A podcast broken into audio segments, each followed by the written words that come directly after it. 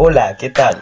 Nuevamente he aquí su servidor y en esta ocasión les traigo de ofrenda las marcas, ya que su viralidad y tendencia en este mundo digital es abrumadora. Pero existe todo un trasfondo legal que deberías conocer si eres emprendedor. Así que comencemos.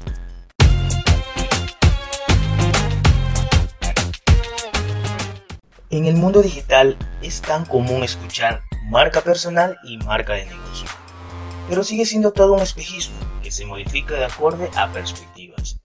Para entender esto, rijámonos a lo que el marco legal reconoce como tal, iniciando por la propiedad intelectual. Tú que emprendes o estás por emprender, estás rumbo al área de innovación. Y es aquí lo fundamental, ya que necesitas dejar sentada tu huella de reconocimiento por tu producto o tu ideología en defensa de quién? De los copiones.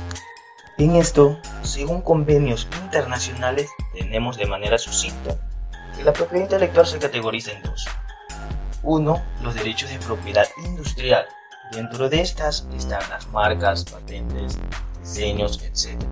Y dos, los derechos de autor, que es para obras literarias, artísticas, etc. Este privilegio de registrar y dejar huella se concedió por primera vez antes de la Revolución Industrial, Italia, mediante el Estatuto de Venecia del año 1474, mismas normas que se fueron transformando hasta la actualidad.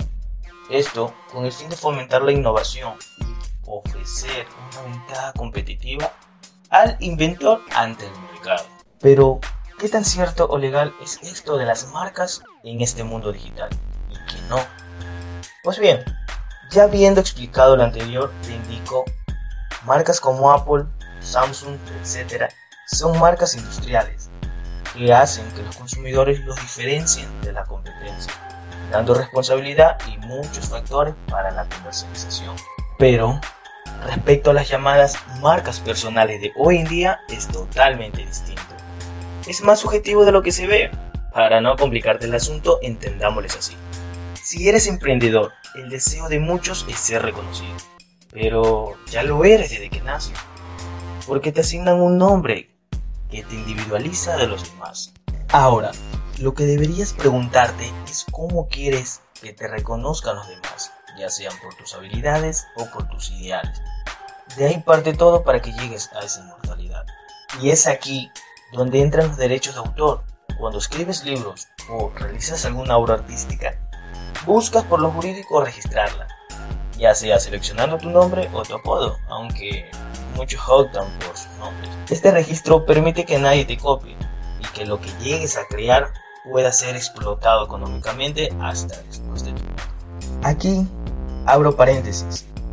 Existe algo que pocos conocen, son los llamados homónimos, o mejor conocido como personas que poseen los mismos nombres y al momento de registrar sus libros, justo aparece alguien que ya se registró con los mismos. Un caso de la vida real es del empresario, emprendedor y youtuber Carlos Muñoz, quien cuando quiso registrar su primer libro ya existía alguien registrado así. Es más, te invito a investigar. Así que optó por aumentar y poner Carlos Muñoz 4S. Y ahora te explico por qué mencioné esto de los espejitos.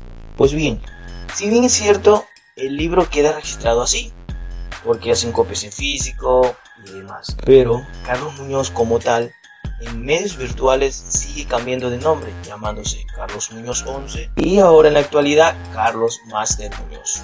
Así de dinámico es cuando juegas en el mundo virtual de las marcas. Pero ojo, no tienen seguridad jurídica. Así que protege tus ideales en libros a través de registros legales.